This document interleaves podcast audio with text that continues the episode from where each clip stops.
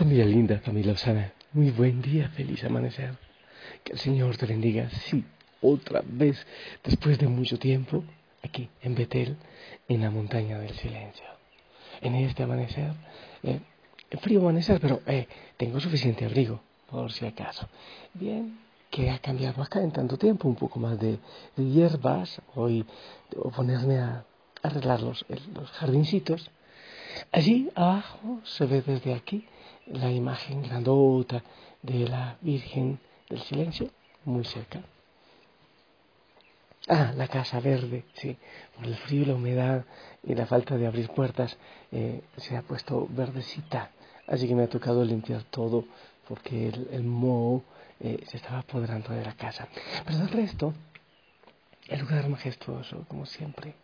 Parece que da la bienvenida los pajaritos, los loros, eh, las pavitas y, todos los animales. Es hermoso. Realmente yo desde aquí te invito a vivir el silencio. Los grupos en silencio, tanta gente se me queja, padre, quiero dejar la familia Osana, porque en el grupo mío ponen muchas manitas, muchas caritas, mucho mensaje. Y, mucha gente se va de la familia Osana porque no se respeta el silencio que tanto, tanto se sugiere. Bueno, siempre esa invitación. Eh, el consejo también para buscar el silencio a quienes lo desean es que los, los que pastorean grupos tengan un grupo eh, ruidoso y uno silencioso. Uno ruidoso para los que no toleran mucho el silencio y uno silencioso para los que no toleran el ruido. De tal manera que en el silencioso solo se pongan los mensajes, las, o sea, las reflexiones, los audios y nada más, prohibido todo lo demás. Esa es una buena idea. Bueno, familia linda, que venga el Espíritu Santo, ¿sí?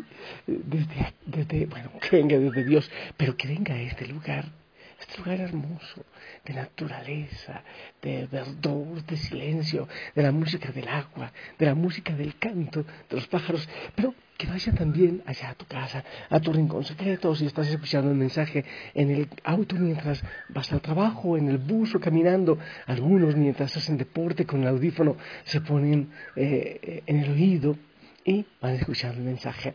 Ven Espíritu Santo, necesitamos de ti. Ven a mi vida, ven a mi corazón, yo clamo tu presencia. Necesito de tu presencia en mi vida y en toda la familia. Osana, que venga ese Espíritu Santo para que el mundo pueda conocer más tu amor. Amén. Familia linda, quiero proclamarte la palabra de los Hechos de los Apóstoles, capítulo 2, del, perdón, capítulo 5, del 27 al 33. En aquellos días los guardias condujeron a los apóstoles ante el Sanedrín, y al sumo sacerdote los reprendió diciéndoles, les hemos prohibido enseñar en nombre de ese Jesús. Sin embargo, ustedes han llenado a Jerusalén con sus enseñanzas y quieren hacernos responsables de la sangre de ese hombre. Pedro y los otros apóstoles replicaron, primero hay que obedecer a Dios y luego a las personas. El Dios de nuestros padres resucitó a Jesús, a quien ustedes dieron muerte colgándolo en la cruz. La mano de Dios lo exaltó y lo ha hecho jefe y salvador para dar a Israel la gracia de la conversión eh, y el perdón de los pecados. Nosotros somos testigos de todo esto y también lo es el Espíritu Santo que Dios ha dado a los que lo obedecen. Esta respuesta los exasperó y decidieron matarlos. Palabra, del, palabra de Dios. Familia, bueno, sí, hoy me enredé un poco.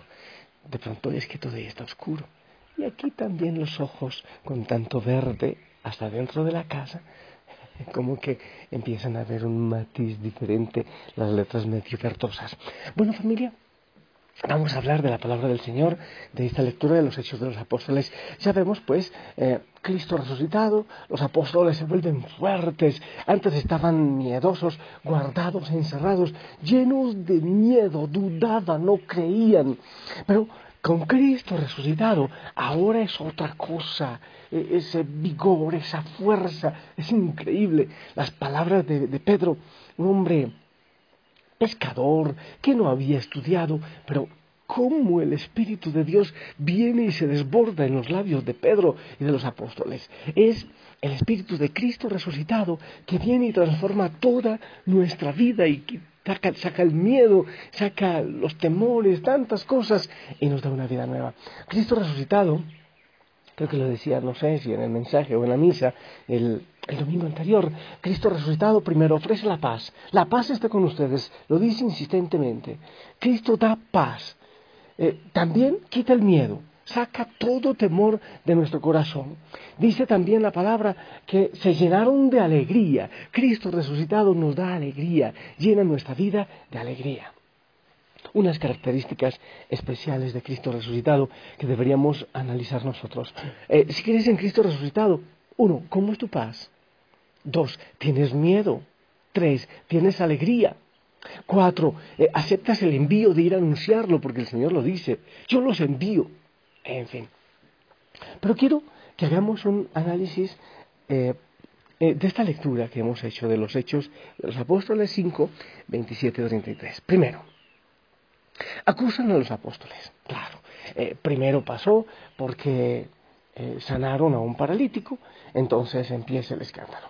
Entonces ahora otra vez los llevan los guardias ante el Sanedrín, los acusan, los juzgan porque están desobedeciendo. Les han prohibido eh, predicar el nombre de Jesús y, como dice, ya han llenado todo Jerusalén con las enseñanzas de ese hombre. Entonces, primero son acusados los eh, apóstoles por predicar el nombre de Jesús. Sigamos el proceso. Después, San Pedro, eh, bueno, Pedro, Pedro dice, primero hay que obedecer a Dios y luego hay que obedecer a las personas. Familia linda, las leyes injustas que se crean en los parlamentos, en los senados, en las asambleas, injustas, no se deben obedecer. Oh, uy, qué susto. Sí, así es. Eh, por ejemplo, una ley contra la vida no se debe, obedecer, no se debe acatar. Eh, entonces, hay que tener en cuenta eso. No te olvides lo que insiste el Señor. No está hecha la persona para el sábado, sino el sábado para la persona. Es decir, no está hecho el ser humano para la ley, sino que la ley tiene que estar hecha para el crecimiento de la humanidad, para el crecimiento de la persona. Entonces, por eso dice Pedro, hay que obedecer primero a Dios y luego a las personas. Cuando hay una ley de las personas, una ley humana que atenta contra la ley divina, entonces no hay que acatar esa ley. Ah, por eso, en tantos lugares que prohíben predicar, que prohíben hablar de Jesucristo, pues uno debe hacerlo de cualquier manera, con testimonio, de cualquier manera hay que predicarlo. ¿eh? Bueno, entonces no te olvides, primero, eh, los apóstoles son acusados. Dos, eh, lo de la ley. Primero hay que obedecer a Dios y luego a las leyes humanas injustas. Tres, el Sanedrín resulta juzgado. Este, este proceso me gusta mucho son juzgados los apóstoles, pero después los jueces resultan juzgados. ¿Por qué? Porque son injustos, porque van en contra de la ley de Dios. Eh, dice entonces después en el discurso de Pedro todo lo que pasó. Pedro y los otros apóstoles replicaron, primero hay que obedecer a Dios y luego a las personas. El Dios de nuestros padres, ahí empieza la acusación, resucitó a Jesús, a quien ustedes dieron muerte colgándolo en la cruz. Y sigue, el acusador injusto resulta juzgado. Por eso no hay que tener mucho miedo. Hay eh, veces que los acusadores injustos, eh, los corruptos, los mentirosos, parece que tienen la victoria y que ganan, pero hay que tener mucho cuidado, porque Dios siempre tiene algo más que decir y Él tiene la última palabra. Y muchas veces los acusadores terminan acusados. Ese es el tercer punto. Pero cuatro, Dicen los apóstoles, nosotros somos testigos de todo esto. Esto es fundamental. Porque es que si yo no doy testimonio de Cristo resucitado, entonces nadie me va a creer. Si yo hablo solo desde los libros, desde la experiencia que otros me cuentan, si yo no tengo mi propia experiencia de amor con Dios, mi propio lugar, mi propio espacio, mi propio, propio tiempo, Qué horrible uno predicando solo de las experiencias de otros, así como dijo este sacerdote, que él pudo orar y pudo hablar con el Señor. Así, no, es mi experiencia. El Señor me regala una experiencia, yo soy testigo de ello. Yo soy testimonio de ello. Sobre el testimonio tuyo nadie puede refutar. Se puede refutar eh, leyes, normas y otras cosas, pero tu testimonio, tu experiencia no se puede refutar. Nadie la puede pelear. Entonces, tener tu propia historia de amor con Dios y ser testigo, porque si no nadie te va a creer. Y, bueno, pues termina diciendo la palabra que mm, nosotros somos testigos de todo esto y también lo es el Espíritu Santo que Dios ha dado a los que lo obedecen. Esta respuesta los exasperó mucho más. Quiere decir que la luz sigue chocando con la oscuridad, que la luz sigue hiriendo a la oscuridad. Podemos, familia linda, ver cómo vivimos nosotros esto. Primero, Muchas veces somos juzgados, así como los apóstoles. Es que estás cambiando mucho, es que ya no bebes, es que ya no te gusta la vida social, es que ya no te gustan las fiestas, es que una cantidad de cosas. Ok, sí, podemos ser juzgados. Pero ya sabemos, leyes injustas no hay que cumplirlas, porque nosotros debemos buscar siempre el crecimiento, el crecimiento en Dios. Tres, y seguramente, tarde que temprano, aquellos jueces injustos terminarán siendo juzgados, porque Dios siempre tiene la última palabra.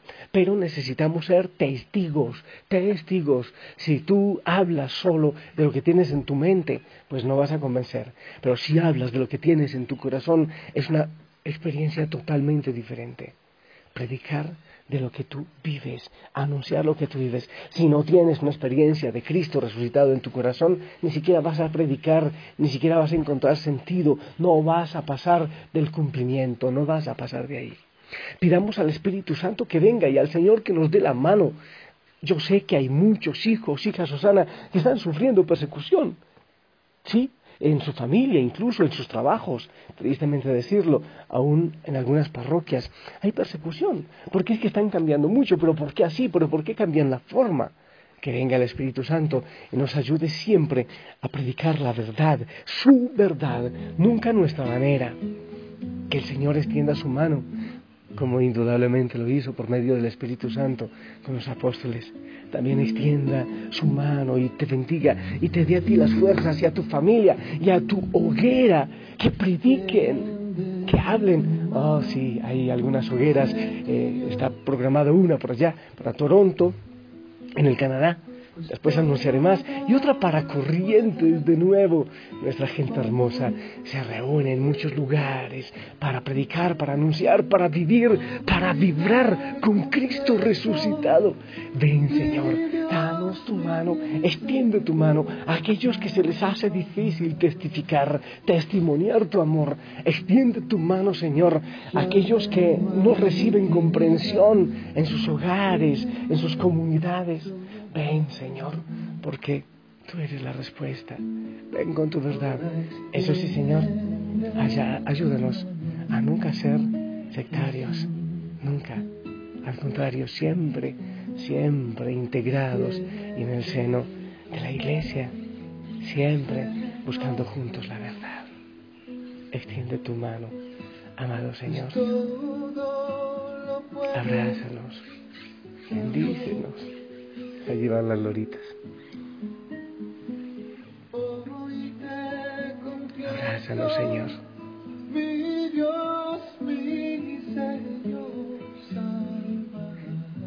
Ven Espíritu Santo y danos sabiduría. Te pido, Señor, que nos toques, que nos abraces, que nos cuides.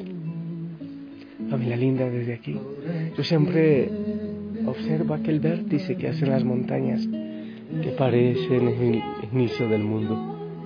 Yo te bendigo. El Señor tome tu corazón, tus labios, para que vayas a dar testimonio de su amor, por favor. Eso necesita el Señor. Gente que sea capaz de dar testimonio en medio de tanta oscuridad. Anda, eres enviado por el Señor. En el nombre del Padre, del Hijo, del Espíritu Santo. Esperamos tu bendición.